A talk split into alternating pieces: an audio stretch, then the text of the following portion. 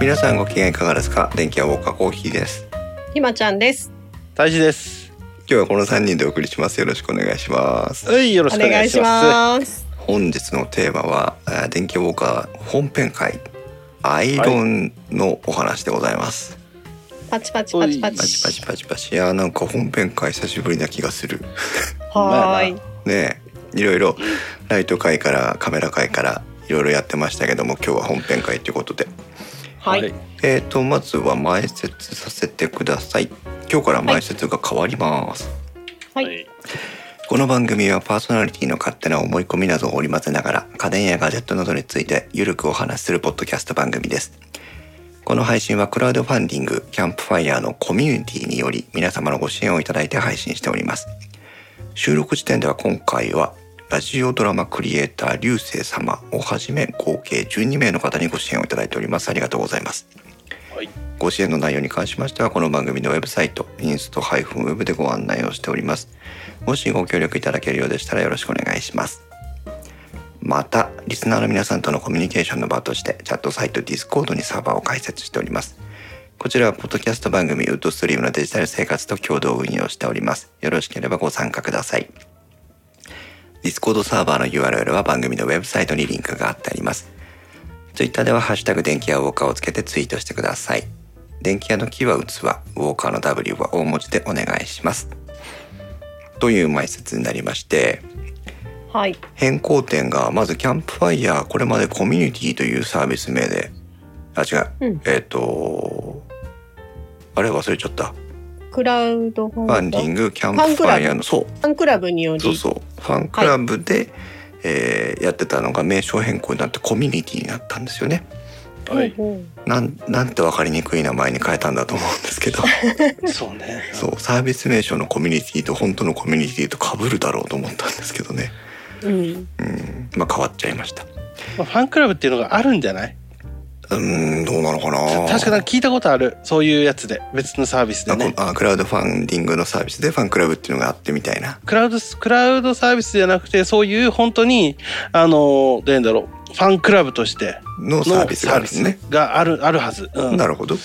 うん。だから変えたんかなとは思うけど。それからねえっとそのそれこそキャンプファイヤーでご支援いただいてる方がまああの、はいちょっとまた、えー新しいうーんとパトロンというふうに呼ぶんですけど新しいパトロンさんに参加していただいて、はいで一応500円のサービスと1,000円のサービスとあるんですよう。ん。月額料金がね。うはいん。でえっ、と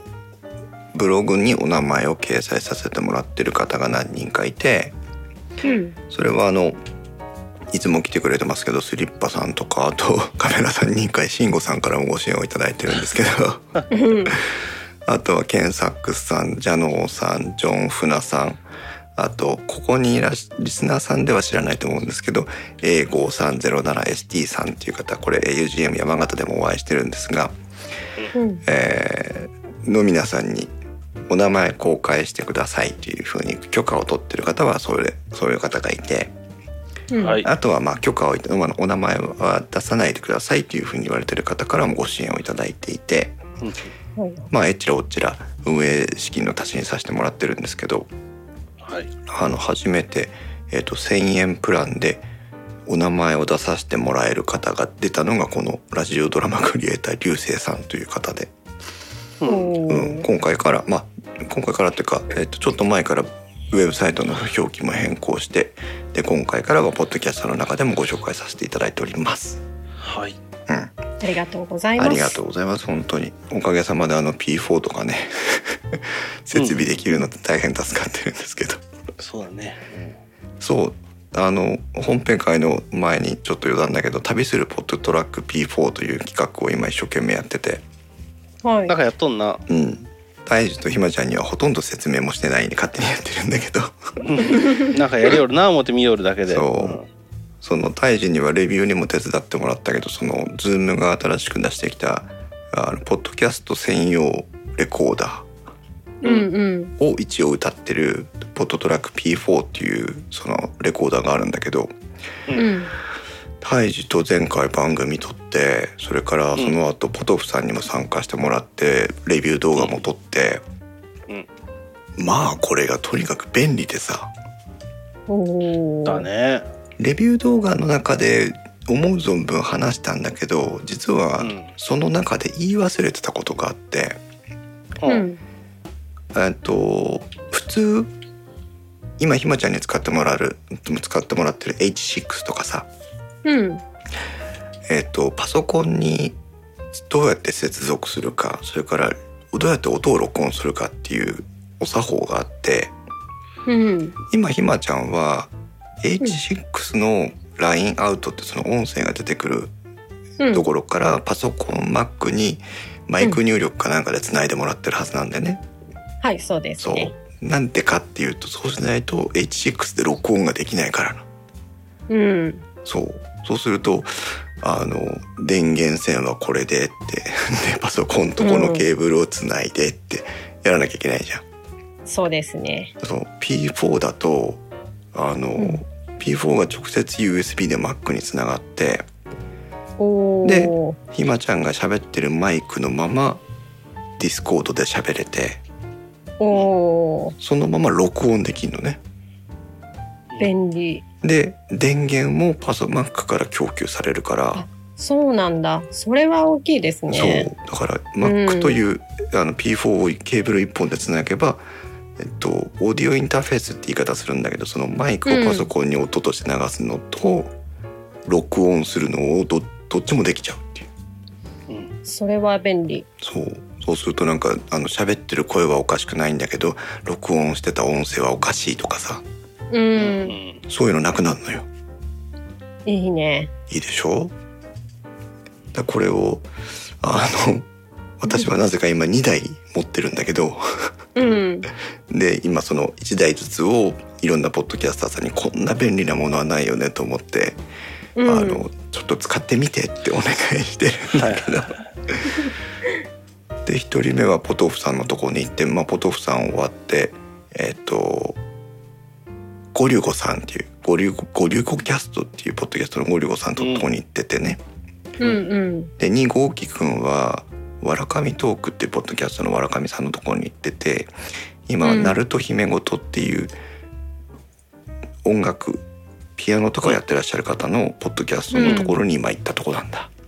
なるほどね。うん、旅してるね。旅して本当旅してるんだ今まあでも使ってみてさ、うんそのまあポッドキャスト始めようかなっていう人がいるとするじゃん。うんが、まあやり方を探すときに、うんまあそのいわゆるその今までねこう配信をしている人たちがこれいいよねっていう風なものがあればう、んまあいいんだろうなと思ってまあ手を出して出しやすい金額だったしねあれそうね。だね2万多分2万2,000円ちょっとで買えるのかなそうそうそうそう。だからいいと思うけどね、うんすごいいいと思うあれは。そうだからこれが返ってきたら P4 は1台はひまちゃんの H6 と交換してひまちゃんに使ってもらおうかなと思ってるので、うんおうんじゃあ旅の終着点はうちですね。そうそうそうひまちゃんのとこにそのまま送ってもいいかなと思うぐらいなんだけ どそう大大事に送るかどうかは今悩んでる私はいいよ。さあ話がそれましたがはい。 はい。で今日は本編会ということで、まあ、番組冒頭でもお知らせしたように、えーアイロンなんですけど、はい。えーこれひまちゃん持ち込みテーマでねわーい。うん、この今日もてか前回もひまちゃんもちこれ見テーマだったような気がするんだけど本編会何撮りましょうっていうご相談をこう太一とひまちゃんといろいろしてたら、えーとアイロンアイロンの話があるよっていうことでひまちゃんからお題をもらったんだけどはい。何せひまちゃんはほら手芸が趣味だしね。はい。ああそうだね。うんめっちゃ使いますねね。でこれがやっぱり今年と去年の大きな違いだけど女性パーソナリティがいるとこういう話題は結構強いよね。うんそう、まあ聞くのはおっさんなんだけどさ。うん、なので今日はひまちゃんにいろいろ教えていただきながらあー2020年から2020年21年にかけての、まあ、アイロン選びの現状と、まあ、トレンドみたいなのを見ていきたいなというふうに思ってます。はーい。ひまちゃんよろしくお願いします。はーい。でまず、まあ、アイロンとは言っても、うーんとどういうふうにこう分解して理解していったらいいのっていうところなんですけど、アイロンって今どういう風にカテゴライズされてるというか、今もう大きく分けてうん2つあっうて、んと1つは従来からあるアイロン台を必要とするアイロン。普通に我々がアイロンって言って思いやったやつだね。はい、うんあとはあのもう今 CM とかでも話題なうん衣類スチーマー、あー出た出た。アイロン台を使わない洋服をかけたまま使ううん衣類スチーマーっていうのもやっぱアイロンに分類されるんうで、ん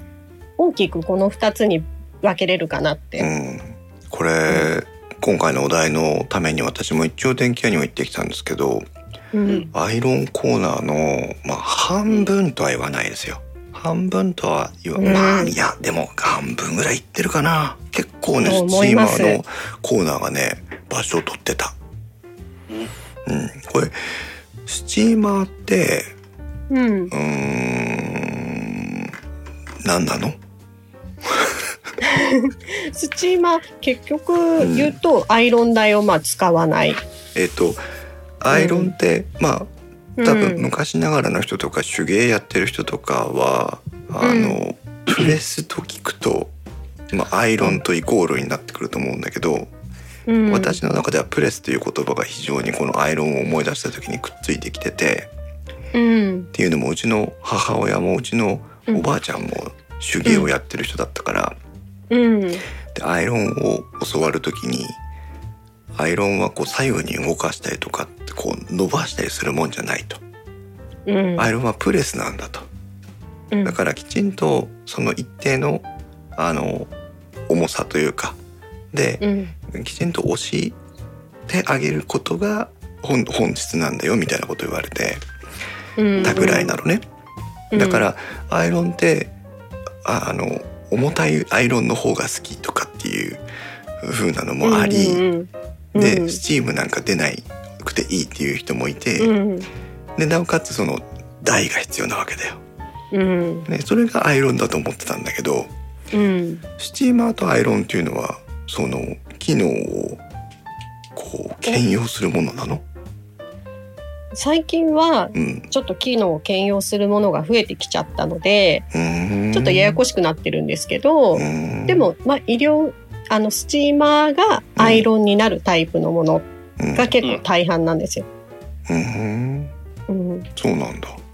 でも大きく分けて、うんまあ、スチーマーとアイロン。やっぱスチーマーっていうのは洋服を、うんえーハンガーにかけたまんま使って、うんシワを取るものうんっていうイメージ。でアイロンっていうのは、うんえっと、シワを取るだけじゃなくてプリーツやタックをしっかりプレスしたいワイシャツやブラウスをパリッと仕上げたいっていうのに。アイロンは向いてるんですよ。そうその反対いでうことなんだスチーマーはこう蒸気を当てながらやるんでシワを取るでふんわり仕上げるこう絡まったあー繊維を大量の蒸気でふんわりさせてシワを取るっていうので結構こう柔らかい出来上がりになるんでうん。あ、同じシワを取るでもちょっと方向性が違違うんですようんね。だ。それは気がつかなかった。そうか。ワイシャツとブラウスみたいなうん。ワイシャツ我々男性が着るワイシャツってどっちかっていうと、ほらねのり付けしてうん、カリッとしたいでしょそうあの、うんねなんならあのなんていうのかなもう襟首痛いぐらいのこうパリッと感が欲しいぐらいの学ランのカラーぐらい硬いやつ。感じもあるけど、うんあれあれをやるものと、うんえっ、とそうふわっとしてるけどうん、シワは笑取りわなたいい。と。うん。なるほどね、そうかそもそもそういうことかだからブラウスにアイロンはかけないもんねそういう意味で。そうそうそうそうそうだから襟元だけパリッと仕上げたいっあてーいう場合はやっぱりプレスしないとダメなんですよ。うん、あ、な、そうか、目から鱗、なるほど。うん、じゃあ、その、まあその、今日はアイロンというテーマで、一応切り口は取ったけども。うんそもそももう入り口から、えースチーマー、スチーム、蒸気を使って、シワを伸ばすものと。えー圧力を、まあ、圧力って言っていいのかわかんないけど、圧力を使って、えーシワを伸ばしていくタイプの2つがあるよってことなんだね。そうです。うん、納得理解。でじゃあまずうん基本のというか今までのといそううでかすね。今まで我々が従来あるでいるアイロンから話を聞いていきたいですけどかな。そうですね。今まで従従来ある、まあ、アイロン台を必要とするアイロン。うんめんどくさいのでアイロンと言いますけど、うんこれをもう結構ね、うんあの進化してるんですよ。いやいやいやしす進化だっしあ、しようないと思うでしてょ、うんなんかね、それがすごいことになってるの、最近。すごいこまあ進化はいいいいですようん100歩譲って進化はしてるとしよう、うん。すごいことにはならないでしょ、あのそろそろあれなんじゃないのえホバー走行とかするんじゃないのあ浮いちゃうの 浮いたらプレスできねえじゃんがよなんかね、まず形状がすごい変わりました。新しい最近のタイプのものは。お形状あの形状うん形状かける面が違って、うんえ外っと、観これもね、ふそう、二つに大きく分かれるんですけど、うんうん一つが昔から夜よくあるタイプのうん上が三角になって下がこう四角いというかうんなっておる、にぎり型ってことうんうんこれをラウンドベース型って言わ言うらしくって、ラウンドベース型うんうん、まああの面積が大きいんで、うんまあかプレスしやすいっていうのがはいはいはあなるほどね、うんえっ、と底の部分アイロンの底そうそう熱くなる部分を見た時にあそうですそそうそうそううですうんかけ面あをのかける面を打った時に船の形みたいにうんあそこうだねう前が三角形になってて後ろはあ普通の平面になってるいわゆるはい三角形いヨットみたいな形ヨだットよみねたいな感じそだうねそうそうそうそう、うんこれはよくあるタイプなんですけど、これをラウンドベース型っていうのねうん、うんでこれに対して最近登場してるのが、うん前後対称型って言ってうん前も後ろも、うんあのキュッてなっててオムライスみたいな形になっああてーるなるほどレモンというかオムライスというかうちそうそあうーに両方ともとんがってるってことだねうちにあるのもオムライスそうそう型あ最近のだ最近うんでも買ったのはうんそそんなに前でもないかうんそうそうそうえっ、とラウンドベース型と前後対称型っていうのは、うんデメメリットデメリットっていうのは何かあるのあのその前後対称型の方が、うんまあ、先がとんがってるから、うんえっと、こうボタン周りをかけやすかったり、うんうん前後対称型の例えば前にかけて後ろに引いた時にうんうん先がとんがってるから生地が引っかからないんですよ。うーんはいはい結構四角いのだと後ろに引いた時に生地がシワが寄っちゃったりとあか、るあるあるあるやってたやってポケットたに引っかかったりねそういうのが防げるんです。そうか確かにそう私も昔はワイシャツにアイロンかけてましたけど うんあの横着してねその三角形ラウンドベース型で行く時はね三角形でかき分けかき分け進んでくれるんだけそうどさそうさううんん、帰ってくる時にこのガコガコっとね布布がもこもこってなったやつをそのまま押しつぶしちゃうんだよね。そうなんですよ。ああそれが左右対称前後対称型だと後ろにバックしてくる時もかき分けるからうん、伸ばせるってことなんだ。シワになりにくい。なりにくいというね。そう、でも掛け面が狭いから、うん。ちょっとやっぱ時間はかかる。面積が狭い分、うんあああ、ーまあそうか三角形が広がらないとすぼまってしまうわけだからね。そうなんです。うーん。ってそんないうにこう良し悪しがある。ひまちゃんはラウンドベースも前後対称型もどっちも持ってる？いや、私は実はもうね、私が持ってるやつは15年前に買ったやつなのうで、ん。ラウンドベース型のやつなんあですよあ、。そうなんだ。うんうん十分だアイロンって壊れないもんね。そうな壊んれでするものがないからねはい。タイムラインそうなん慎で吾さんスリッパさんいらっしゃいませ。あいらっしゃいませ。いいそうか。なるほどね。ラウンドベース型はじゃあえっ、と行って帰ってくる方の帰ってくる方はまあ使いにくいけどうん、設置面積が広い分アイロンをかけ終わるまでの時間は節約できると。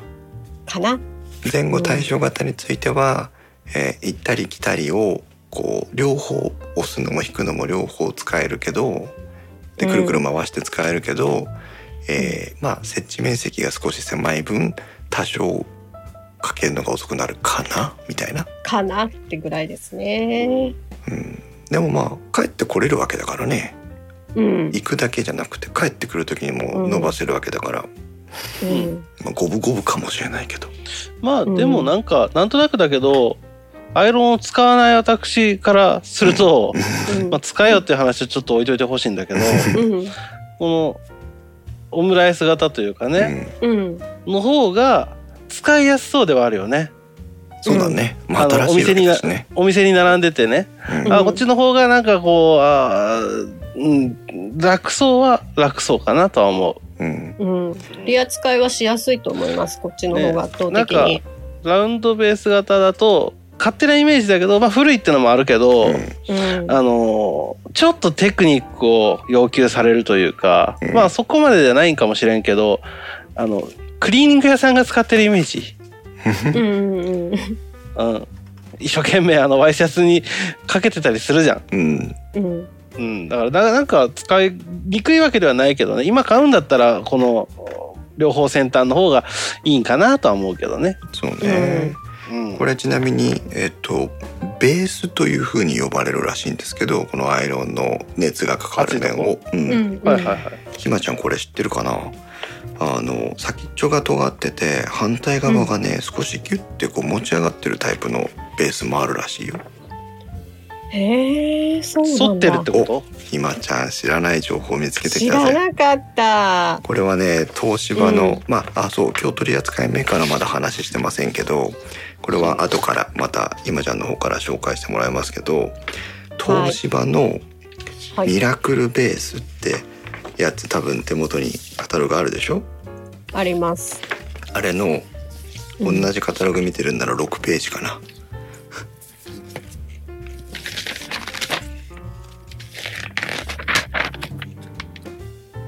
あ本当だそうあの下側の皆さんカタログね電気屋さんに行ってぜひアイロン見たい方は見てきてほしいんですけど東芝が出しているイロン衣類スチーマーアイロンズボンプレッサー用の、えーカタログの中の、えーとミラクルベースっていう名称でその底面のことを紹介しているページがあるんですけどはいはい先端は今ひまちゃんがお話ししてくれたように先っちょとんがってて、うんあのボタンとボタンの間とか、あのワイシャツの襟の部分とかにアイロンがかけやすいようになってるんですけど、うんお尻の方がねキュッと浮いてるんですよ。でなんでこんな浮いてんのっていうふうに思うと,、えー、と説明ではね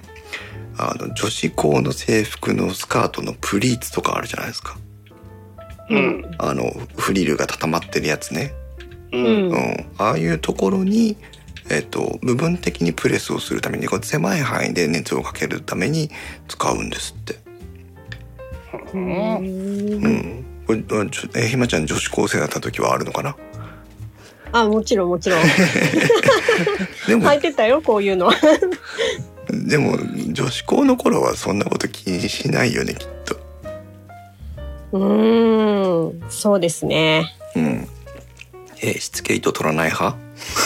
それは取ってよ撮ってた撮ってたそんなことないよそれねは取ってよ、うんたまにおるけどなあの何入学式とかで前見るとブレザーのあのスケートをつけっぱなしの男の子とかなブやレるザーはねよくやる男子はよくやるんですよ やる、ポケット開かないとかねどそうそううそう どうでもいいけどそうなんかこういうのがあるらしいそうよああ余談だけどねうんうんなるほどねだから前後対称型にも前後対称型っぽいんだけどちょっとなんか小技が効いてるやつもある、なるほど、うん、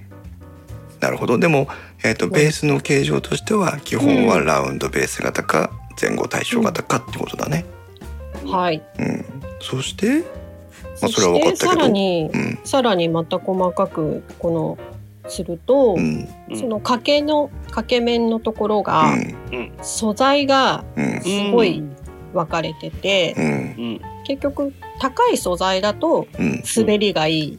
うん滑りがいいなるほど滑りが良くて耐久性がいいのでうんあんま傷つきにくいうんうんっていうのがあって、うんまた一体並べていくとちょっとさらっと読みますうね、んうん一番上がセラミックうんはいで次がチタンチタンですねうんハードチタンとシルバーチタンっていうのがあって、チタン系だ次にねクッソうんはい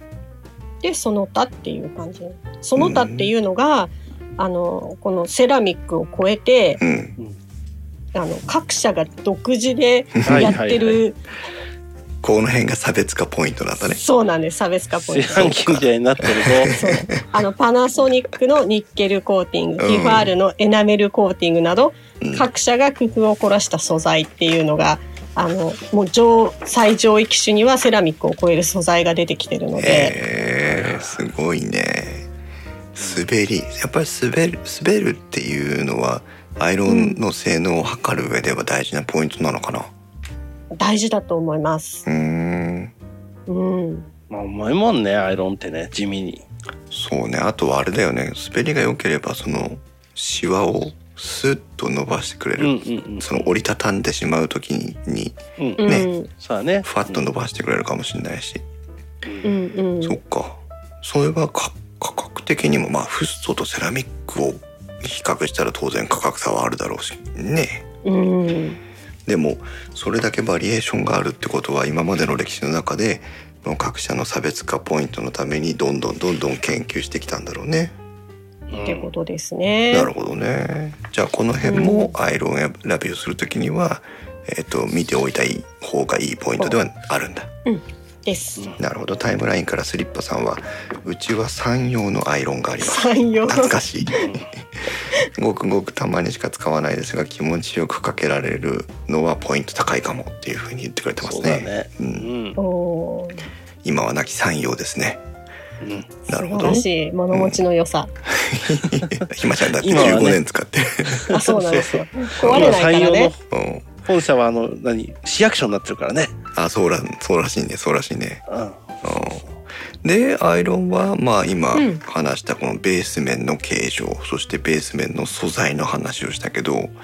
はいあとはアイロンをの話をしていくとどんなことがあるのまかな、あ、あとはコードレスかうん。コード有レス線ねかっ、うん、ていうとこですね。我が家はコードレスですよ、うんうん、 ねああなるほどね。うちはアイロンレスですよ。ねえじゃねえか新しいだそう ね。ね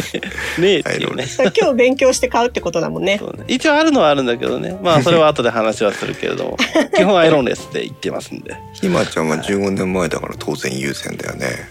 そうなんですよ。うん、これはまあ、で今もね、うんもちろん15年前でもコードレスはあったんですけど、へえ私はあえて有線にしました。おその心は、あのやっぱ充電こううん持ちが悪いから、うん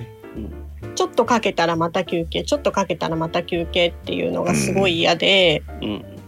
連続して使いたかったんですよ。で15年前なんで、うえっん。と、そのスチームを使うのもうんうん圧倒的にこう有線の方がパワーがはいはいはい。必要だったので、それで私はもともとコードレスのを使ってたのに有線のにしたんです。へああえなるほど。あ今のその15年前の有線は Steam 機能もついてんの、つついてますおついてるんだ15年前からはい Steam はついてるんだねちゃんとねついてるよついてるよ。多分ねあのちょうど突き出したぐらいだあとあ思います。ーそうなんだね私が使ってるのを紹介するとティファールのアクアスピード135っていう機種なんですけど、なるほどうん。これちょうどティファールのアイロンが CM やってた時期にへえに買ったやつなんで、そうかはい。アイロン見たのらさ CM って結構すごいよねそうあそうそうのアクアスピードってまだあるんだね。あのね、もうでもあのアクアスピードはほとんど衰退してた。電気屋さんに行ったら、あうんの違うベースのものがうんうん。ええ一応ラインナップとしてモデルとしてはあるけど。あるけど、はいはいはい。もうだってすごいもんな。アルティメットとかあるも んな。強えなティファールね。う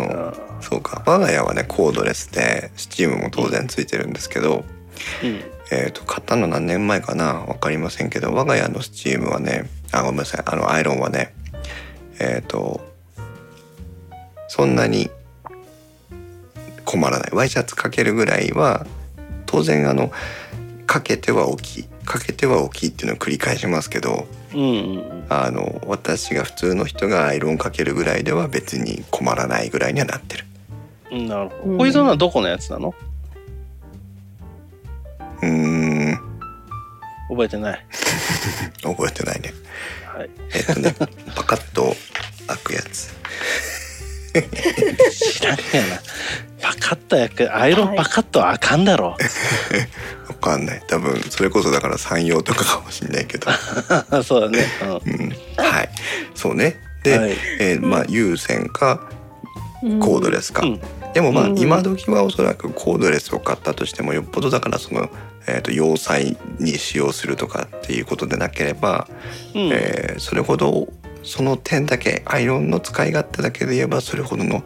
うーデメリットはないのかなっていう気がしますけどね。うん、ないと思います。あと、ちょっと電気屋やっぱ行ってみると、うん、もうね、ほとんどが無線、あコードレスばっかり、そうだね有線のものって、正直ラインナップが少ない。そうですね。あの、本格的なやつばっかりやんなう。んまあえっ、とご存じない方もいるかもしれないので改めて説明をしておきますとコードレスだからといって例えばバッテリーを内蔵してるとかっていうことではなくて、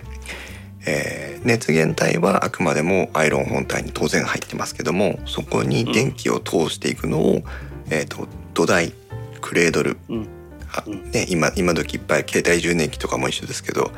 えっとうん土台側に電気電線がついていて土台側に本体を乗せることで通電をしてそこで温まると、えーその冷めない間使えるみたいな雰囲気ですよね大体ね、うん、そうですね。あとアイロンにも当然スチーム機能がついてるわけだけどうん。まあひまちゃんのアイロンだってスチーム機能がついてるわけだけど、このアイロンのスチーム機能っていうのはこれから話を聞くスチーマーのスチーム機能のうん。保管版っていうことでいいのかな、うん、用途としては。そうですね。そこが正直ね、私はどこに線をし引いていいかうんがうん悩ましいとこなんですよね。うんうんうん私の使い方ではうちの親がよくワイシャツにアイロンかけるときに霧吹きを吹いてたんですよ、ああ、はいはいはいはい。うんん、結局ほら一回ね乾いたワイシャツを改めてアイロンかけするわけだけど、うんその一旦生地に湿り気を持たせてそこからアイロンかけていくっていうことをしてたのではい。てっきりまあその延長かなっていうふうには思ってたんだけど、うんまあでもその延長じゃないのだと思うけどうね。ん、霧吹きだったりなんかそのアイロンああれじゃんアイロン用のスプレーみたいなやつ、うん。ああいう延長だと思うけどねそう多ね分そのすさっきの、えっとスチーマうんーとは、多分用途は違うと思うんなるほどねう、なるうんほどね。じゃあスチーマーの話を聞いていくとこの辺の線引きが明確になっていくかもしれないうね。ん。うんですね。だいたいアイロンはこんな感じかな。はい。うん、うん了解しました。じゃあ改めて今度スチーマーの方の話ですけど、はい、はいスチーマーは、うん。えー基本的にはうん衣類に直接うんね、熱源の部分とかを、まあ、熱源なのかそのスチーマーのなのかわかんないけどその本体の部分をうん当てて何かをするんじゃなくてうんあくまでもそこから発生するスチームを使ってシワを伸ばしていくっていう認識でいいのかな。はい、うんそれはそうです。そうだねんであの、うんここで私が持ってるのがこっちです、お来た来た突然出てき たよ。うん、こうんっちですこのスチーマーの方を買いましたおー使ってる？おーもう使ってるね。あのまあ、最近ね在宅勤務とかっていうので出番は減ってはいるんだけれども、うんでも使ってはいますねこちらを、うんひまちゃんスチーマーってどんな風に使うもんなの？はね、私は実際持ってないんですけど、うんこれはイメージとして、うんこう、そんなに、じゃあアイロンかけようって言って出してとかっていうよりは、うんもう、なんか普段出しっぱなしで、うんパッと使うものなのかなっていうイメージ。うんなるほどね。あのどちらかというとアイロンまあ自分アイロンレスだけど、うんあのアイロンをかけるのってイメージね夜じゃん。うんあの洗濯物を割って、えー、と乾かしてで取り込んでアイロンかけようかっていう感じだと思うんだけど、うん。へ自分のこのねスチーマーの使い方としては朝使うんだよね。え。朝出かける前にちょっと早起きして、あのかけるうん例えばもうワイシャツとかだったらあのしわしわになってたりするじゃんうんハンガーにかけてもうそのクローゼットぎゅうぎゅうであの少しは整理しなさいよ。であの衣類が衣類を潰してるっていうことがよくあるんだ けど、うちでは。あるね。そうで出した時にもうぐでぐでになってるわけよあ。るねでもうとりあえず今日はもう上着脱がないなって思ったら、うん。うん。えー、と襟元と胸元と,、えー、と袖だけかけるとかやる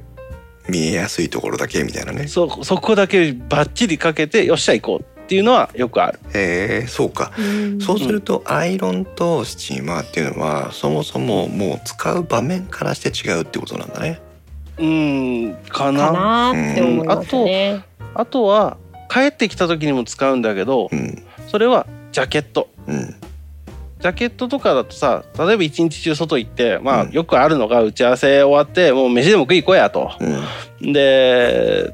焼肉屋さんに行きまし たとうんどえらい匂いがついて帰ってくるわけよ。臭くなるんだよね。そうそうジャケットはねしかもあのそんなに頻繁にクリーニングも出さないじゃな出い。さない出さない。出したいけどうんうんね、今こそあのーなんだろう機能性があの機能ジャケットみたいなやつで、お家のシャワーで洗えますよとか、そんなのも多いけど、うんでもそんなには洗わないじゃないそうね。とにかく匂いをどうにかしたいっていう時にこの、えーとスチームはかなりの高圧高圧、うん高温のスチームが出るから、うん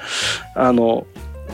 かけるだけでね匂い取れるのよなるほどね。あとはねさっぱりするさっぱりする。い いねさっぱりする。あのえっとね何なんだろうね洗ってはないんだけど、うんこう繊維を一回こうな濡らしてはないけど、うんそこにあのスチームをかけることによって、なんかね乾いたらか濡れるほどやんないけどうんあの着るとね結構こうさらっとした感じになるっうん、あでもなんとなくわかるその気持ち、うんうんわかるわかる。あのていーう使い方かな。うん、今パナソニックのカタログを私見見ながら皆さんとお話ししてるんですが、うんパナソニックの衣類スチーマーは衣類スチーマーだけの専門のカタログがあるんですけど、うんうんえー今まさに大治が話してくれたようなね使用のシチュエーションが書いてあるわけなんですがうんお出かけ前でも素早く使えるという機能でうんえっ、とね電気入れてから23秒でもうスチームが出せるんですってあすぐすぐつくよ。ね大治のやつもそうなのかな、うでちのはちょっと古いからもうちょっとかかるけど、うんでもすぐつく。うんそうでスチームがかけられて、うんえっとねあとやっぱりねその帰ってきてからの帰宅後のシワ取りにも使えるらしいんだけどうんタイムラインからスリップちゃんさんがシワ取りと除菌消臭効果なのかなっていうふうに言ってくれてますが、結構各社が今この帰宅後の、えーいスチーマーを使用するシチュエーションを提案してる雰囲気があって。うんうんうんうんえっと洗いにくい色もすっきりケアっていうのでまず匂いね、うん生乾きの匂いペットの匂いタバコの匂いうんうん汗臭さ、うんそれから飲食臭って言ってるけど今のその大事な焼肉の話ね、うんううんんだから今まさに大事のフルコンボだよねこれねほんまやな。洗猫もお濯る生しな、う乾きち。猫の匂いタバコ吸うってで営業行ってきて汗汗も臭かくくてね飯食って帰ってきましたみたいなフルコンボロイヤルストレートフラッシュだよもうほんまやな。うんもうぷよぷよやったら、こっち画面真っ白やな真っ。白だね もうねファイヤーアイスストームって始まっちゃうよ、うん。うん、の匂いをその高温のスチームで取りますというじゃあ、まさにターゲットなんだね、うち は。大事かって正解 ってことだ大正解だってことそうだね。匂いの成分っていうのは結構水に溶け出すんだよねうん。そうだからうんスチームっていうのはとてもいいでうん。でさらに言うと加齢臭とかうん。あとは防虫剤ね昔で言ったら何あの白いやつ シュあーシュウ酸じゃなくてホウ酸じゃなくてなんだっけな無臭打的なやつ。そうそうそう無臭だは無臭なんだろうけそどう。そうそうう。そうんうん。ああいうやつも取れますというふうに言ってるんだけども、さらにねさらに、うん多分これは最近の傾向として意識してきてる部分もあるとは思うんだけど、うん。えっと、アレルゲンうん。そのさっきスリッパちゃんさんがね除菌と言ってくれましたけどうん。ダニとか花粉とかそういったものに対するケアもできますよというふうなのを歌ってるのもありましてうん。そうだからえっ、と洗濯後にシワシワのワイシャツをしっかりあのプレスしますよっていうシチュエーションよりはう。うんん。大治が本当に言ってくれた通りで出かける前のワンケア、うん帰ってきてからのワンケアみたいな時に使うシチュエーションが結構多そうだねそうだ。だね。うん。今だからアレルゲン除菌って聞くとさ、まあ、空気清浄機の回とかしょっちゅう電気屋ウォーカーではやってるけども今まさに旬でしょ、うん。まあの。ねうんまあ、コロナウイルス対策はできないと思いますよこれでは、うん。できないとは思うけど、まあ、花粉大国日本うん。インフルエンザ大国日本、うんううん。んまあ、こういう時に除菌消臭あとハウスダスト対策できるってなったら結構なんかスチーマー見直した方がいいのかみたいな気になるよね。そうなんですよね。ねなんか私調べててね、欲しくなっちゃったもん。うん、それあの電気屋ウォーカーあるあるだから。そうそうそうそう。はい、でうんスチーマーはまあそういうシチュエーションで使うということですけどはうい。ん。シスチーマーのなんかこうトレンド的なものとか最近の傾向っていうのはあるのかなでね、スチーマーは、えっ、と、調べていくとね、あの、スチーマー専用機っていうのは、うんえあの、ティファールのしかなかったです。んえうん。じゃあな何と兼用になるの今、今こう紹介してもらったパナソニックのとかも、うんうんあの、衣類の、その、当て面のところにブラシをつけると、お衣類スチーマーとして使えるんですけど、あーそのブラシを外すと、まあ、要は小型のアイロンとして使えるよっていうものがなほるとほんどどなんですよ。なるほどね、うんそっか基本はスチーマーとして使うけどうんうんアイロンほど大きくないから大変かもしれないけどうんでもアイロンとしても使えるからうんうん。一家に一台置くんだったらこっちを選ぼうねっていう傾向が今すごく強いへえだからちょっとどこで線を引いていいかわからないって最初に言ったのはここなんですよ。なるほどねうん、ああでもそうか時代は流れてるねなんかすごくよくわかるうん。うん。私実は今ねアイロンの特集会やりますって言ってるにもかかわらずうん日常ではアイロン使わないの、う。うんんでも営業職ですよ一応会社員ですよワイシャツ着て毎日会社行くんですようんどうしてるかっていうとうん。形状記憶っていうかうんシワ防止あるね。ススーパーノンアイロンシャツっていうのが今各青か青木で買うとよくあるね。そう各メーカーから出てるんだけど、うんスーパーノンアイロンのシャツって今すごく種類が増えてて、すごい。うん恐ろしいではあるよね。そうで一応なんか格付けもあるらしいんだけど、ううんん。私が着てるのは織ヒカのワイシャツでうん。うんあのスーパーノンアイロンのものだけしかもう買わないんだけどいや、私も一緒だよ。洗濯するじゃんううんん脱水するじゃんうんそのまま干すんだけどうんパキパキにプレスのかかったワイシャツと比べれば当然ダメなのよ物足りないんだよ物ね。足りないうん物足りないんだけど、うん恥ずかしくないのああ、そうそうそうう。んアイロンがけしてなくてもう。うんんだからそういう時にでも襟元だけ少しパキッとさせたいとかさっきひまちゃんね言ってくれたうけど、んうんワイシャツの袖口だけパキッとさせたいとかうんあとボタンのラインだけパキッとさせたいとああ、か、はいはい。うんそういうワンポイントの使い方にスチーマー普段はスチーマーなんだけどアイロンとしても使えますっていうのは来るかもね。そうなんですよね。あー まあ私がまさにそういう使い方で すな。大事もすごい耐えられてるねうんいいかもだねあんた。そうだよ。ううんん、えーなるほどねそうかうんそうか、そうすると意外と現代の2020年の日本人の社会の、あごめんなさい日本人の生活の中には、うんうんアイロン持ってませんスチーマーだけですっていうのは意外と意外とありなのかもね。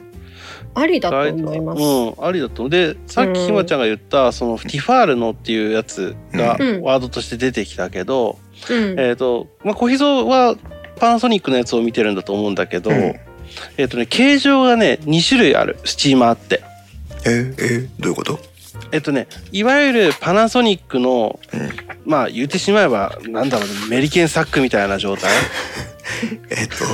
うんこれうんはあの形容が難しいんですけど皆さんにあごの想像いただきたいのはうん何でしょうこれどう形容したらいいんだろアイロンだよね。ちっちゃいアイロン。ちちっちゃいアイロうン。そうだねあのっちゃいアイロンえっ。と三角形の部分がないちっちゃいアイロンううんん、すごいコンパクトにしたあのアイロンうんとあとねティファールだとねさっきひまちゃんが言ったあのー何て言うんだあのガン型って言えばいいんかなそうだね。あうんはいあのバーコードスキャナー型ねああそうだねーそうそうそうそうそうっ。ていうのの2種類あってうん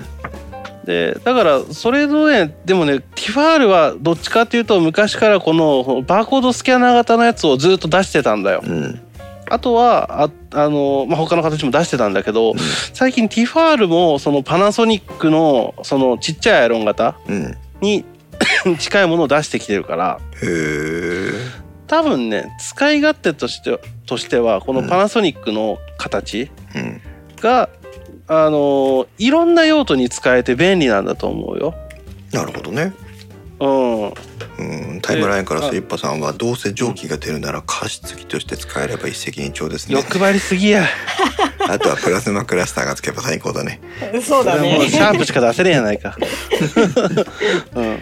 うん、なるほそどうはいじゃあスチーマーとしてはまあ使用用途っていうのはそんなイメージでうん、うんだからえっとがっつりアイロンかけたい人にスチーマーは向かないかもしれないけどう、うんん。アイロンの使用頻度自体がそんなに高くない人とか、まあ、昔ほどアイロンを使ってない人だったらスチーマーの選択肢っていうのは今もうかなり広がってきてるっていう認識でいいのかなはい。うん、なるほどなるほどねそうすると今日はアイロンの選び方じゃなくてもしかしてスチーマーの選び方だったのかなって気はしてきたけどそうそうそうそううそう。んうんなるほどじゃあまあ総論的な部分は大体そんなところでよかったのかな、はい。うん、じゃあ具体的にまあ今日、えー、とどれぐらいのブランドメーカーを調べてきてくれたのかわからないんだけどアイロンの方からちょっと各社の、行きましょうかうんモデルを紹介してみてもらいたいなと思います。はい。じゃあ1個目が、うんえーアイロンといえば私も使っているティファールうんのアイロンで、と私が有線使ってるんでね有線ご紹介したかったんですけど、うん本当もう今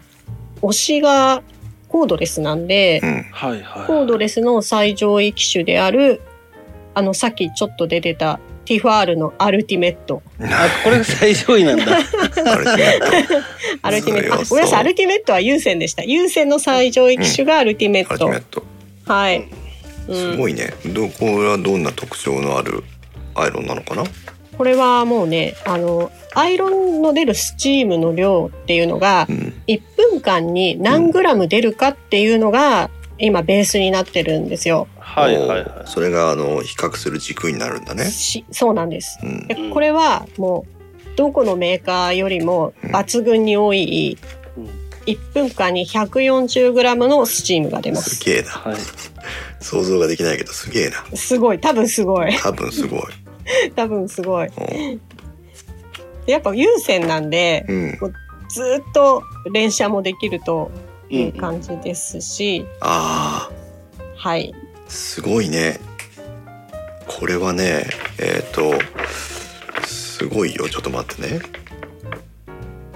1分間に 140g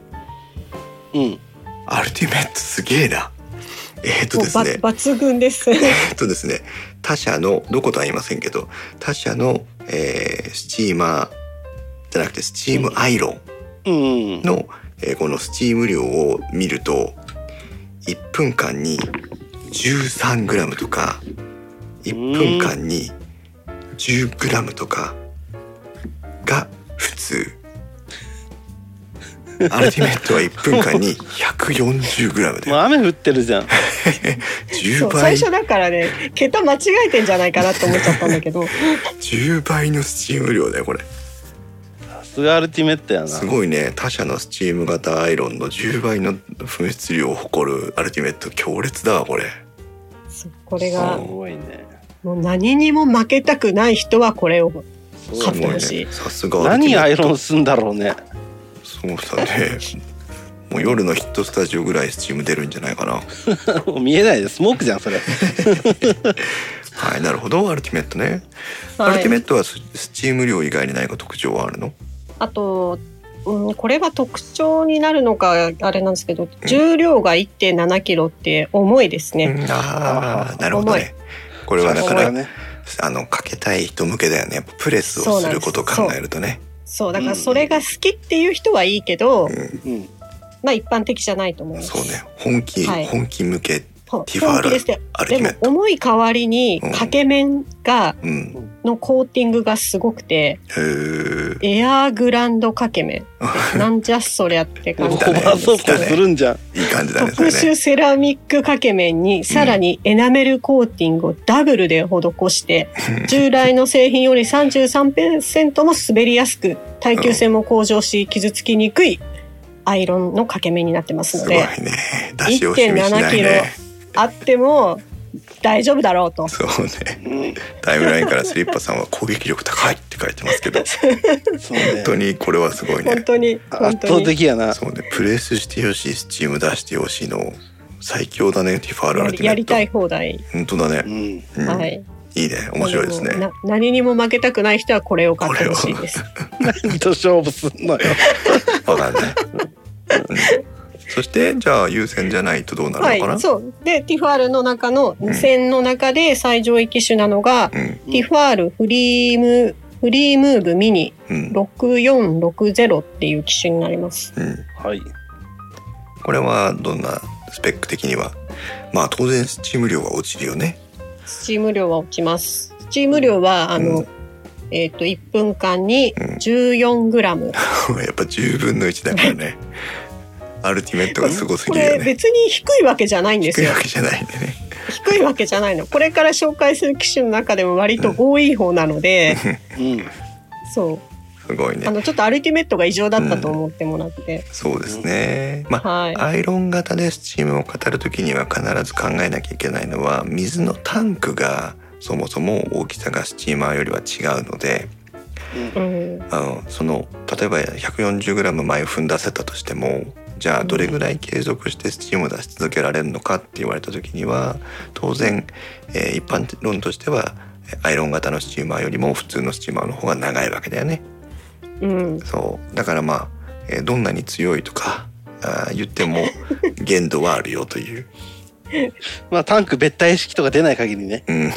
もうそこまでいったら本当にあの本職のクリーニング屋さんだからそうねクリーニング屋さんやあー蒸気パイプついてるやつになっちゃうからなそうね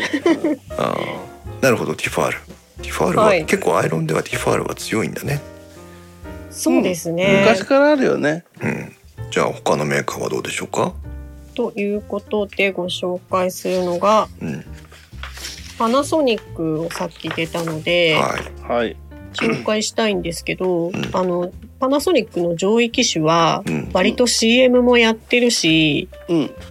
あのちょっといいかなと思って、あもうもうみんな知ってるでしょってやつね知ってるでしょっていうことであえて、うんうんここでね紹介したいのがだ無線のやつで、うん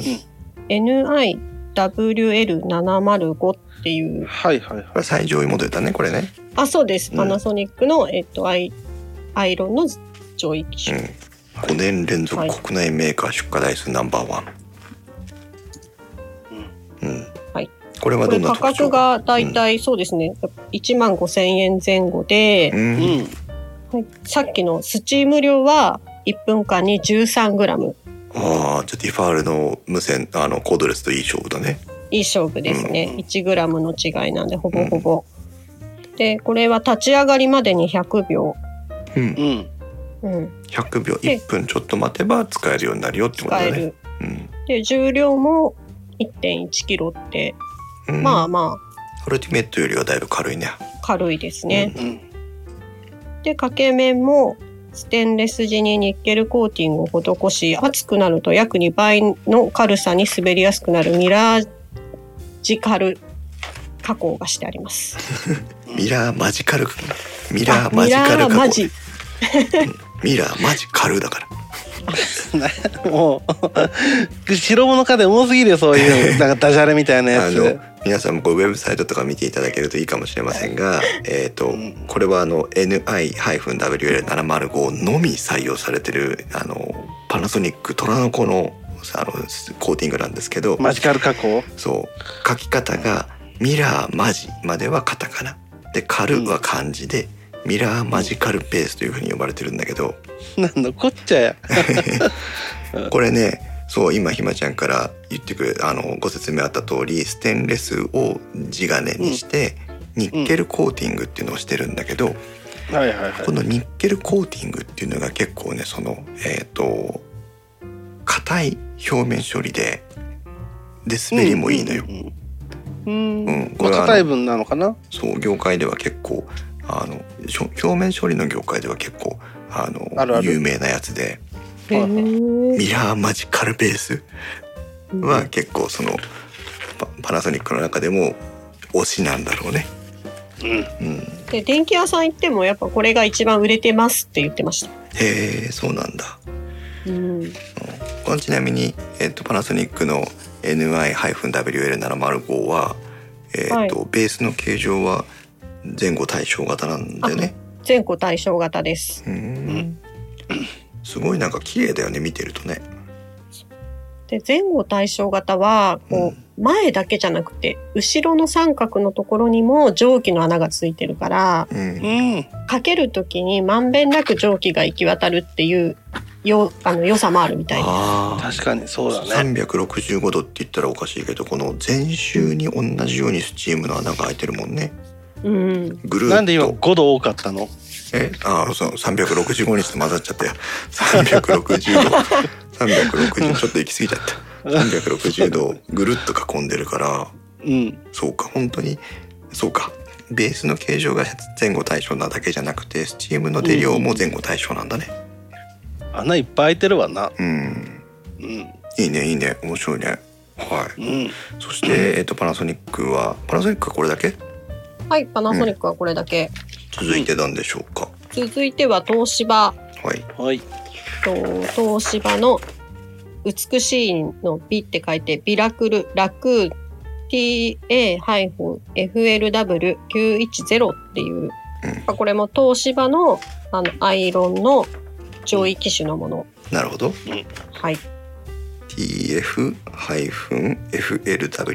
は、はいいこれですね うん。はいこれはどんな特徴が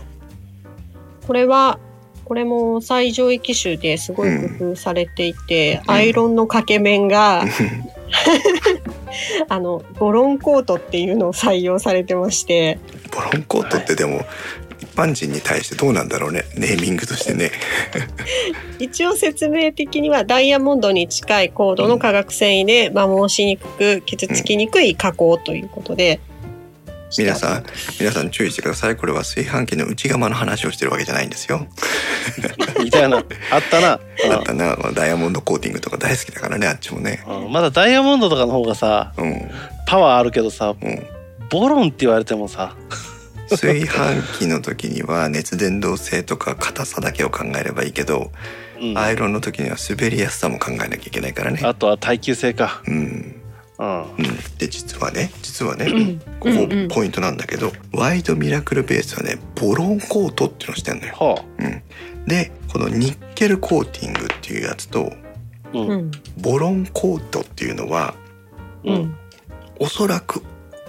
ほとんど同じもの。うん。へーなぜかっていうとニッケルボロンコーティングっていうのよ。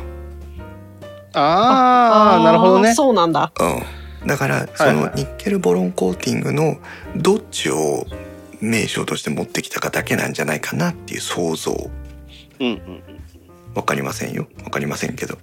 うん。ニッいケルやボロンあの確かにえっと東芝紹介しようと思ってボロンコートのこと調べたんですけど、うんうん。かっこ熱くなると2倍軽くなるって書いてあったので、一緒や 一緒だ一緒だあ一緒じゃんって思ったんですよ。うんごめんね一緒でしょうね。そう先回りしちゃ った先回りしちゃっいた、やいやいやい一緒や、なう今納得した。すごい。ん、なるほどで、えー重でさと重してさはは重さは1.1キロであん変わりなくさっきのやつもでえ1 1キロなそんうだですうんはい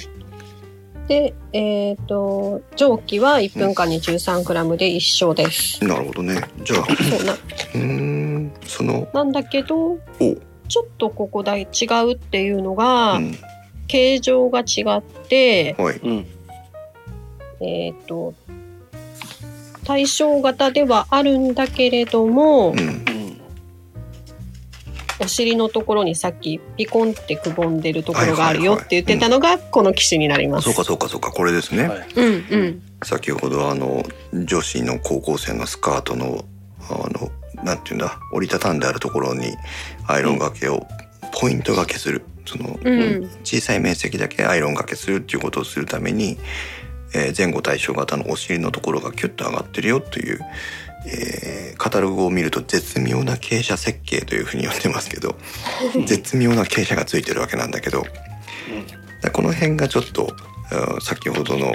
パナソニックのものとは違うよってことなんだ。差別化されてるかなと思います。うーんまあ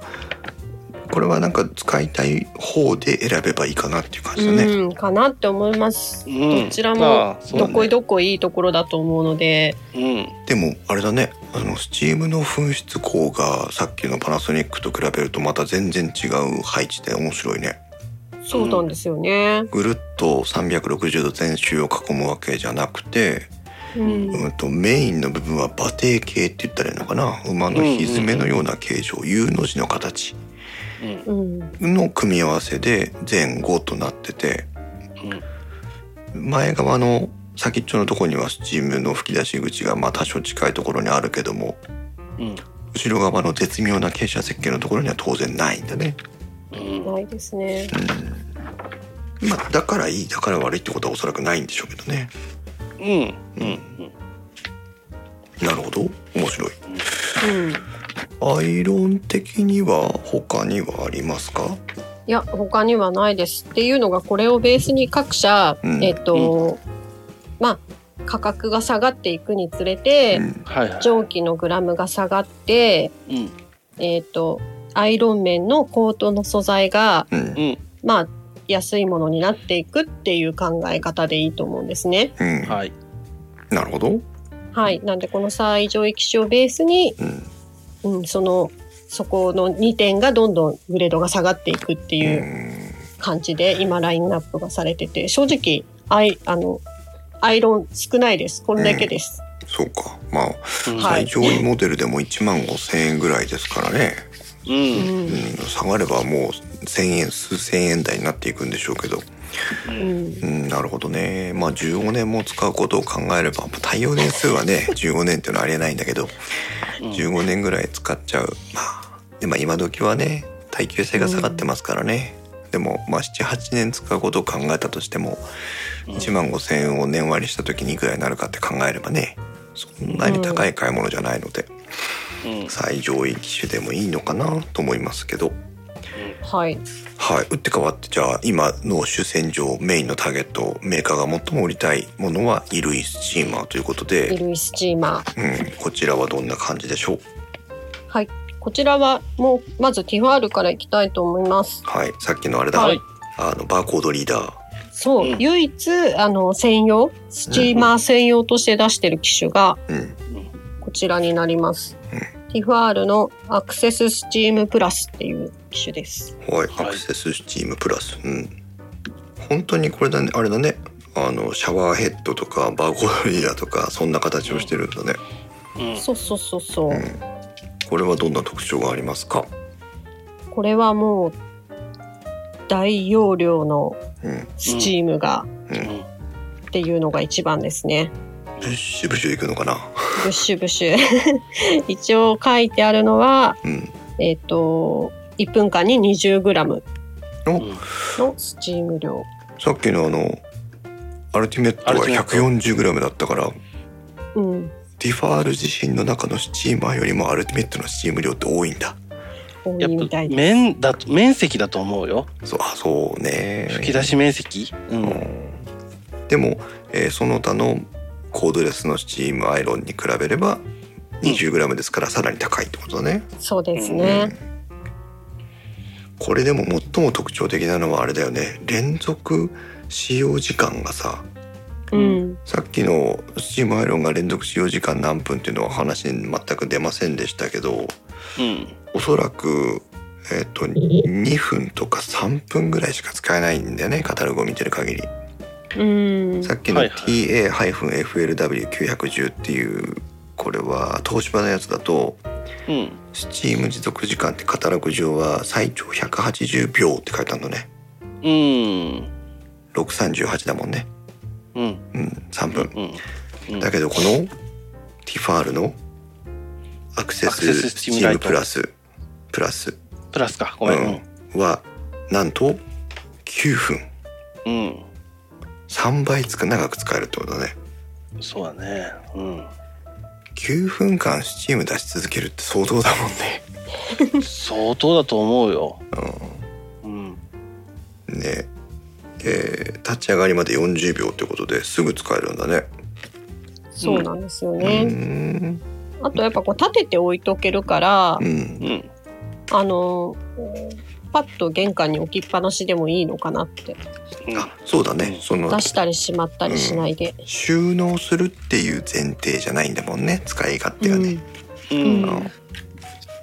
かこれはこれはでもえっ、とコードコードレスではないんだよねコードレスではないです、ね。優先だね。うん。あすごい面白いあのドアフックがねある付属品でへえ。ドアワンフのックそうドアにフックをこうパチンとはめておくとそこにこのスチームアイロンをぶら下げておける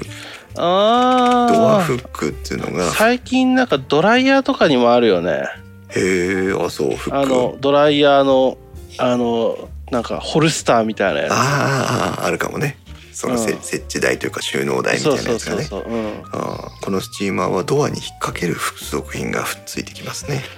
ほうほうほうほなるほど面白いううんうーんティファールならこれを買えってことかこれちなみにいくらぐらいなのこれが、えーっと、だいたい9000円前後でしたね。うんうんうんじゃあまあそんなにそんなにうん。高くもない、うん。ねさっきのが1万5,000円ですからねうん。へえそして他社はどうでしょうか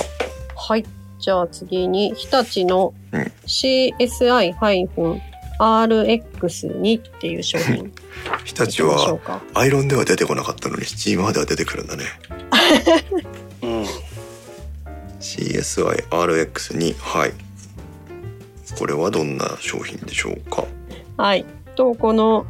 CSI、日立の CSI-RX さんは、うんうんえっ、と、これがハイブリッド式のもので、ハイブリッド式、あの、アイスチーマーとしても使えるし、アイロンとしても使えるっていう。おーはいはいはい、はいはいうん。さっきのティファールはスチーマー専用だったんですけど、ううんん、うん。兼用で使える商品になりますね、なるほどねで専用のブラシをつけて使うとスチーマーとして、うんあの、直接アイロン面が衣類に当たらないようにあなるほどね、うん間違って、はいうんと溶けちゃったり焦げちゃったりしたらそうそうそう大変だもんねでそのブラシを取るとアイロンとしても使えるっていう商品になってます。へえなんか形が面白いですねこれねカーリングのストーンみたいな、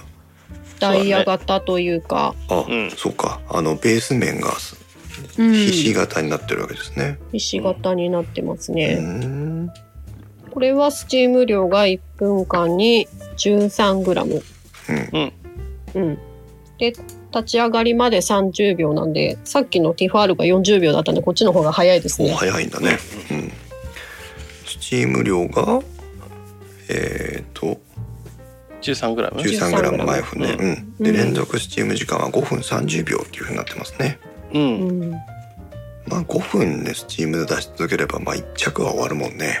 終わる。ねうん間違いなく終わる。うんうん。うんそしてアイロンがけでポイントアイロンかけたりひし形してるからそうか結構細かいとこにも入りやすいんだね、うん。へー細かいとこにも入りやすいし、ひし形だからさ、四角だから、うん結構広いっちゃ広いと思うよ。あなるほど確かにああ、確かにそうだね。うん。いいですねいいですね日立うん。衣類スチーマー日立本当にどっちも、どっちも買うのはなーって言うんだったら、うんうん。これは全然いいと思うよ。日立のこのモデルは。そうだねうん。はい、で日立に対抗してくる他社日本国産メーカーはどうでしょうかはパナソニックの、うんここでパナソニックの上位機種を紹介しようかなと思ったんですけど、はいはいはい、それは今ちょっと CM などでも話題なのうで、ん、うん。あえてそこはず らして、NI-MS100 っていう商品を紹介したいんですよ。はあ、はい NI-MS100 これはどんな商品なの、これはとにかくうん小型でコンパクトなんですよ。へえもうね、言ったら手のひらに乗るぐらいの大きさなんです。へえ本当だあ本当だしかもなんか色が可愛いですねそう。で、ポーチ付きなので、もちろうん持ち、持っていける。さっき太一さんが出張の時に持っていきたいんだよって言ってたじゃないですか。うんうんもう、まさにそれを。うん。うん。本当これだ海外でも使えるあ、そうね。これ電圧考えてるね。すごい。うんうん。いいね。買おうかな。買うあ今今今は出出かけることねえから今はいいや。あでもえっ、と、う出張に対応できるポーポータブル型ってわけじゃないけど持ち運び型にもかかわらず、うんちゃんとアイロンとしても使えるんだはい。ううんん。あしかもすごいよこれうん。えっ、と水漏れストッパーっつうのがついててうん。あのほら荷物に入れたのに開けたら水漏れてたとかって嫌じゃんうん。最悪だね。これがね、一応ねその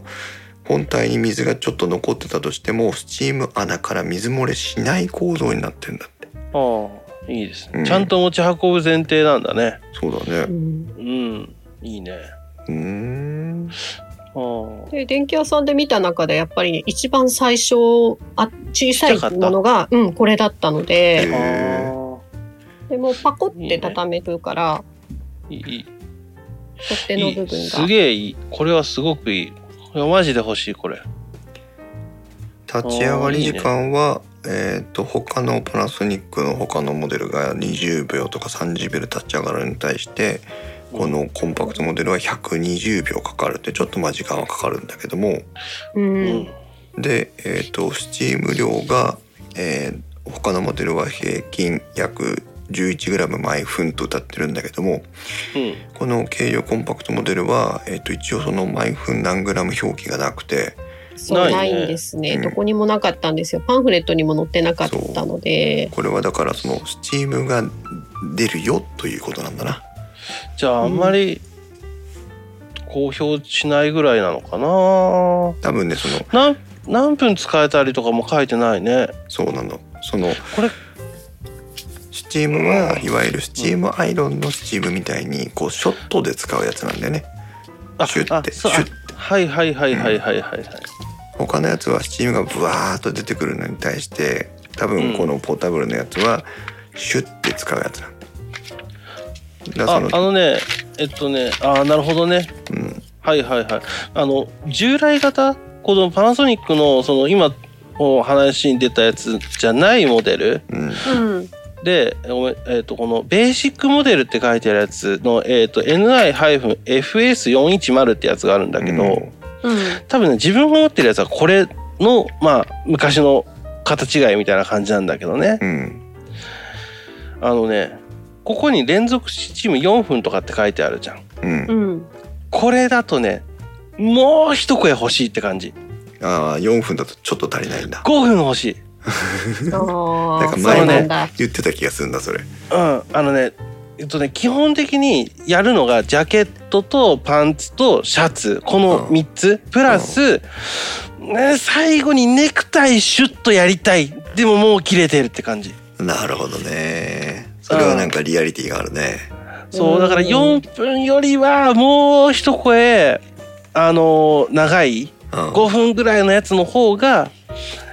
いいと思う。これあのパナソニックの上位モデル今ひまちゃんがね面白かったんでコンパクトなやつ出してくれましたけどうん、上位モデルだと連続 10, 10分とかあるからそう買うならこっちの方が、うんあの特にね最初はね慣れてないじゃんこうつってアイロンかけるっていうことに対してうんだからね、うんうん結構あの何アイロンにムラがあるのよ自分のスキルにあー使いこなせないっていうねそうそうするとやっぱね5分いや4分とかだったらね全然足りないなるほど、ね、慣れてくるともう要点分かってくるから最初にもうジャケットのあの、何内側から外に向かってブワーってやってで脇の方シュシュってやってみたいなの分かってくるんだけどなるほどそうちょっとね4分もう一声欲しいかなっていうのはあるねでうもんそのコンパクトなやつはすっごいいいねこれ面白いね面白いねすっごい欲しいまあ今はねこのご時世で外行くのまあ GoTo で行けとは言ってるけどうんでもまあまあでもなんか出張がね頻繁にある人があったらこれ1個持っといてもすごいいいと思うよ。うんじゃあうんえー、とパナソニックはこんな感じでその他のメーカーはどうですかその他のメーカーは、えっ、と、お値段重視で今度一個はいはい紹介したいのが、うんツインバードのうん SA-4096W っていう商品なんですけど、はいいドライヤーみたいな形だね。そうなんですよ。うんで、お値段がね、どこよりも安かったんですよね。うんいくら万円でしょオンラインストアで8800円。あれ高い。オフィシャルで ね。オフィシャルでね、こうれいね。だやーいわゆる参考小売価格だねから多分、量販店とかに行くとぐっと下がってはいると思うけど。うんこれがだいたい5000円前後ああ、おー実はそれぐらいなん安だ。ああ、いい、全然いい。安いうんねだったんですよね。いへもうなんでそうか、ちょ、ちょっと使ってみたいんだけど、1個あったらいいよねとか、うんうんえうんなんだろう、会社用うんに置いといてもいいかな。まあ、会社のロッカーが充実してる会社に限りますけど、うんそうだね置く場所があればね、置く場所があればうん、うん。とかであると、まあこれ1台あってもいいのかなっすていごう。くいい。へえツインバード重さがね 470g で、軽いまあ、リンゴ1個分程度っていうはいはい売 はりになってまキす。ティちゃんか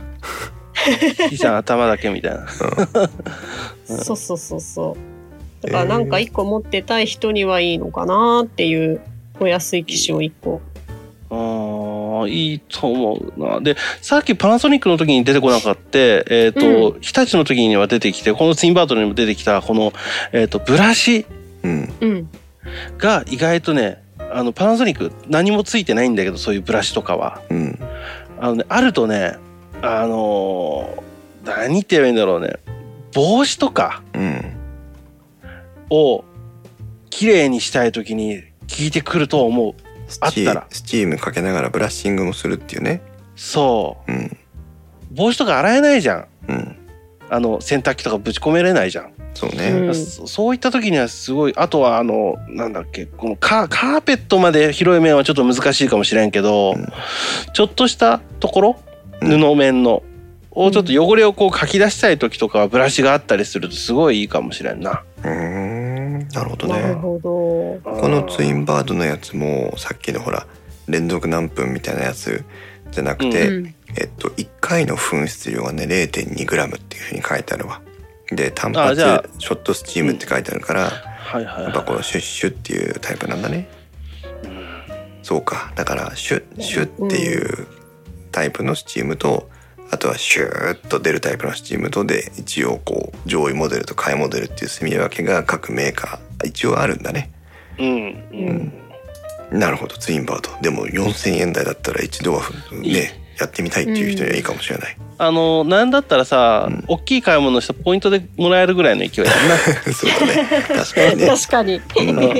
なるほど。さあ、はいそして、そして最後のご紹介になるんですが、うん、な。はい、東芝のお、どうしまし PAS-X5 楽 S っていう商品なんですけど、うん、た。うんはい、ネーミングが緩いけど、まあ、あのいろいろ今回調べた中うで、ん、唯一うん、コードレスと有線で使える機種だったんですよ。おおえそれはいい。こう、コードレスとしても使えるし、有線、線を刺したまんまでも使えるっていうう。機種が唯一これだけでした。うんへえ。うんうんうん。いいなんねでちょっと最後に持ってきたんですけど、うん、うん、うん、やっぱり有線でつながってるっていうとパワーがあるから、うん、うん。そういう意味でこれは一番私は今回見た中ではいいんじゃないかなと思ったんですけど、意外と邪魔よ確かに確かにコード邪魔だしでもさっきのほら4分じゃ足りないんだよっていう人は、う、うんんまあこれは4分じゃ済まないけどもちろんあのうん好きなだけかけられるっていうね、そうん、あなるほどこの楽 S はうんえっ、とスチーム時間がねうん最長7分10秒って書いてあるんだけど、うん、えー、とコードレスの時にはね1分30秒って書いてあるあでもだったらシャツ1枚ぐらいは全然いけるよそうだからポイントでやりたい時はコードレスでささっとやって、うん本気でやりたい時はコードをつけてしっかりやるみたいな使い分けができるいいねいいねう。いいでしょいいいいいいしかもスチーム量は 12g だよ毎分そこそ十分こ出、るよそこそこ。でも本当にねあのどうやんだろうねコードね鬱陶しいのようんあのこれを使うコードレスごごめんえっとこのスチーマーうんうん。スチーマーを使う時のシチュエーションを考えてほしいんだけど、うん結構これ自分のシチュエーションなんだけどうんクローゼットの目の前とかうんうん。で使いたかったりするんだけどねう電源なかったりすんのよそこに。んああ、うんそうねそうってなるとやっぱこういうふうなのいいしあとねこのスチーマーを買う時にね1個だけスチーマーではないこれ100多分100均にも売ってあると思うんだけど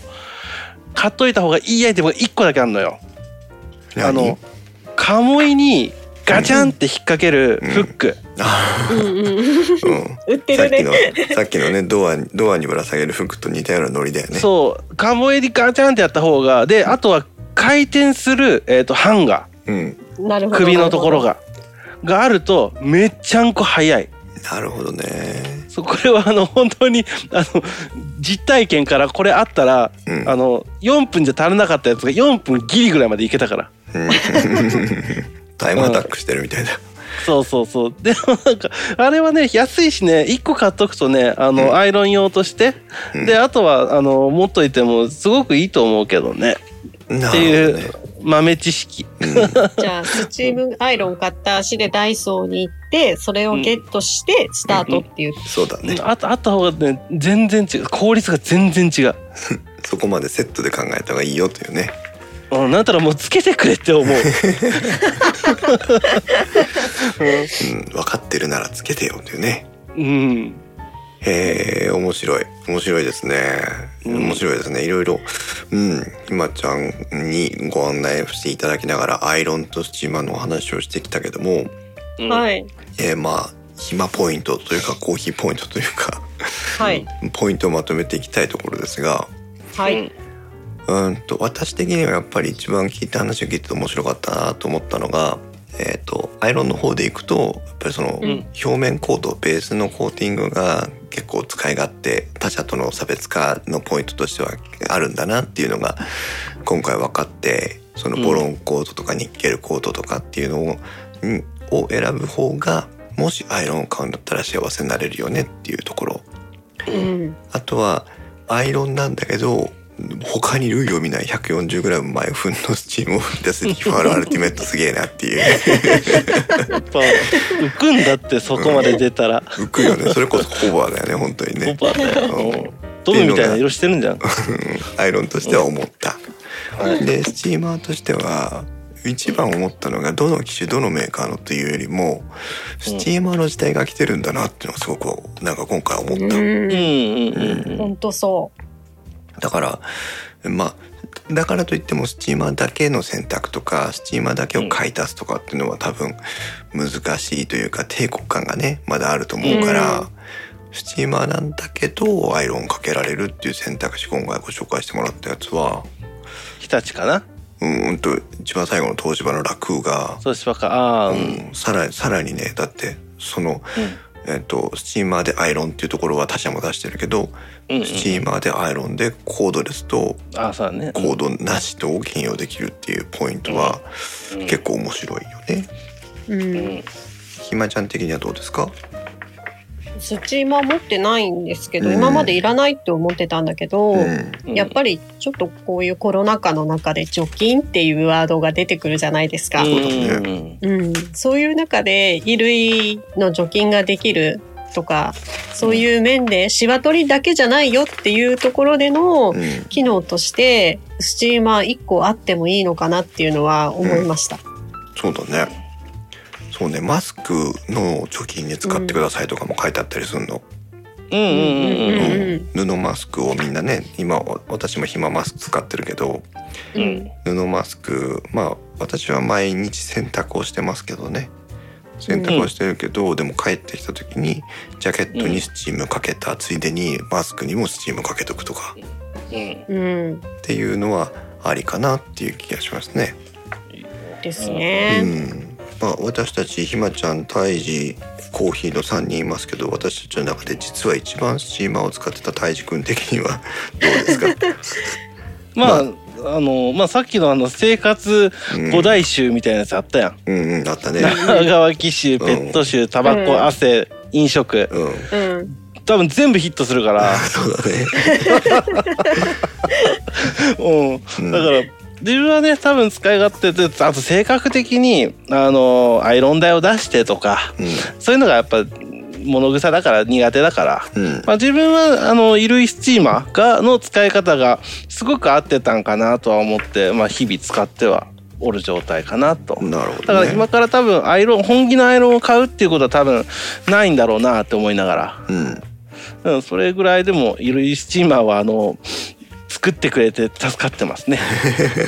そうか思わぬところにユーザーがいたね。そう、ですねああといいやつ欲しいあのさっきの10分いけるやつ欲しい、ううんんそうね。コンパクトなやつも欲しい。うん、でこれね昔自分も買っててその本当にこのえー、と衣類衣類スチーマーの、えー、と本当に初期型を買ったんだけど、うん昔それは未だに使ってるんだけど、うん、うんその時からずーっと思ってたのがポータブルを出してくれと。なるほど。持ち運でびずたーっい。そうというかこの使い方どっちかっていうとスーツケースの中に入れといて出張に行くじゃんうん、そっちの方がね用途としては使いたい瞬間多いのよ。なるほど。出張に行った時こそ例えば新幹線だって飛行機に乗って、うんあの上着ねちゃんとかけとけばいいんだけどそのままもうちょっとなんか肌寒いからってドーンって座ったりすると、うん背中のところにこうお何座りじわもうそつうだねくし、で特にズボンのさこの肘肘肘じゃねえ膝のとこ膝裏うんのところとかもしわしわになったりするじゃうんん、なるね。で打ち合わせ終わって最後じゃあ飯行きましょうあ行きましょう行きましょうでまず匂いつきつけに行くわけよ、うん、で時にで2日目もあるけどジャケットなんかもう持ってってないわけよねそうだね。 1枚着てるやつしか、うだから自分はね結構この従来のやつを持って行ってたんだけん、ど、うん、おえっ、とタイムラインには今タッグ天王寺アップルクラブの大道さんと慎吾さんが合流してくださいましたがありがとうございます。今日ね実は天王寺アップルクラブのあの定例会だったんですけど、私たち三人とも天王寺アップルクラブ所属ですけども 定例会には参加しないで収録をしておりますがはい、はい。そうかでも今の胎児の話を聞くと思ったけど、えーとスチーマー時代はもううんアイロンイコール女性ですらなくてうん。あーもう男性こそスチーマーを手に取る時代なのかもしれないっていうふうにも思いましたね。うんううん。ん、だ世の、ね世のおじ様方たちは旦那さん旦那さんじゃねえや奥さんとか娘さんとかに「お父さん臭い」とか言われないうちにうん玄関に「はいただいま」って帰ってきたらもう黙々とスチームがけを してうんいやいやいやそれそれから「ただいま」ってお部屋に入っていくと正しいわそりゃ、 いいのかなってうんあのタイムラインから大道さんは仕事からアイロンはプロ級ですっていうねその話は一本ないこうピチ ッとね決められた通りにアイロンがけするのが大事なんでしょうからね。そうね縦は縦横は横なんだろうからねでも大道さんね、今はもうスチーマーです よ。はい。ひまちゃんはもう言い残したことはないかな大丈夫です。お、なんかでも、あれだ。ひまちゃんがなんか最後に隠し種を持ってきたみたいだけど。そうだ、なそうんかあだ、んの忘れてました。こうれんちょっとみんみんなが大好きなやつ紹介しなきゃいけ何ないんだっ何た。何みんなアがッ大プル好がアアイロン出すとかすんみんのながみんなが大好きなやつ。き。サンコーですさね。あさあさあ。サンコーレアモノショレアモノッショ ップ。 なプ。るなほんだどこれ。 何これこれこれを一応アイロンって言っていいのかわかんないんですけどうん一応アイロンそうですね今私たちが何を見てるのかをポッドキャストを聞いてる皆さんにご説明します説と、明しますはいえー参考レアモノショップでですね、えーと商品名としてはシワを伸ばす乾燥機アイロンイラーズというアイロンはカタカナでイラーズはひらがなラーの後の伸ばしは波線になっておりますがはいアイロンイラーズというものを見てみんなで苦笑いをしてるんですがえっ、とですね クローゼットのドアにハンガーが一個吊り下げられてるような雰囲気を思い浮かべてください、うんそこにワイシャツがぶら下がってるんですがなぜかパンパンに膨らんでいます、 これはなんだあーそうか人型のあの、布団乾燥機で使うあのバルーンがあるじゃない中で膨らむ、あうんうるんううんんあのバルーンが人型になっててそれにワイシャツを着せて膨らませ温風で膨らませてやるという感じだな。そうですねなので多分乾いてるのをシワ取るんじゃなくてん濡れた状態のをこの型にはめて乾か してシワをつけないよっていうものです ね。まあこれアイロンじゃないか。いやまあアイロンいらずと言ってるぐらいだからアイロンじゃないのかもしれ ないそうね、アイロンいらずって言っちゃってるからね。まあでうんもこれシのさワをなくすっていう意味ではねうん、ごこ れ紹の介ズしボたいンなと思って。用もある。よこれあれでしそうなのよょそうなタのロケンさんが買ってたよねこれズボン用犬神家やん本当だ ね本当うんうんまあもう独身男性物草くんにはこれいいかもしれないね犬神家。あのうちわしも大概物臭いけどここまではいかんぞ うんそうねそうこ れからあのこれいくらすんの8480円まあまあす るじゃんまあまあするこれ買うならさっきのあのツインバートのやつ買った方がいいってそうだね4000円だからねうんタイムラインから慎吾さんがちょっと欲しいなって言ってますけどやめてくださいこれでも意外と面倒くさい気がするんですよね。いちいち着せなきゃいけ着なもういねから。逆にね逆にうん。しかもねそんなにシワ伸びないと思うよ俺そうねボタン傷むんじゃないこれタイムラインから大ドブチってね北斗の拳みたいになりそうだよねそうそうそ うそう検証みたいになるタイムラインから大道さんはねズボンプレスマシーンがあのプリーツというかあのなんだ線がねオリジンはあの、はいはいは入らないから、い、うん、ああのプレズボンプレスがいいですよというふうに書いてますけどーズボンはねあの、確かにあのプレッサーがいいよねそうでもなかなかホテズルボにンあプるよレねッサーを、そうそうホテルにあるやつズボンプレッサーをね自宅に持ってる人はなかなかいないですからねえそううちの実家あったけどな本当うんああっれたあった便利だよね私出張行ったら必ずやるものあれそうですよね。あのホテルにあるもんね。そう使わないともったいないからさそうそうなんかうんうちはあった昔からうんズボンプレッサーは親父が多分あの結構あの機械物が好きでうでん多分新しいものが好きなのよ、なるほどもねうじじいさんだけどねうんでだから買ったんだと思うけどね、やってたやってじゃあやっぱりこれ紹介しないとアイロンいらず。た 親父ねひ親父比較的小柄だからねこんなのでやると多分 シャツ爆発するんじゃないの、うん、なるほどね。はい。 ということで、え ーうんアイロンとスチーマーで1時間半も語ってきました が、はい。皆さんいかがでしたでしょうか。まあ今日のまとめとしてはやっぱりねスチーマー侮れないということで皆さんもぜひ、あのまあコロナ禍ではありますけどタイミングチャンスがあれば電気屋さんに行ってみてスチーマーにもね目を向けてみてもらうといいかなというふうに思いますがはいはい、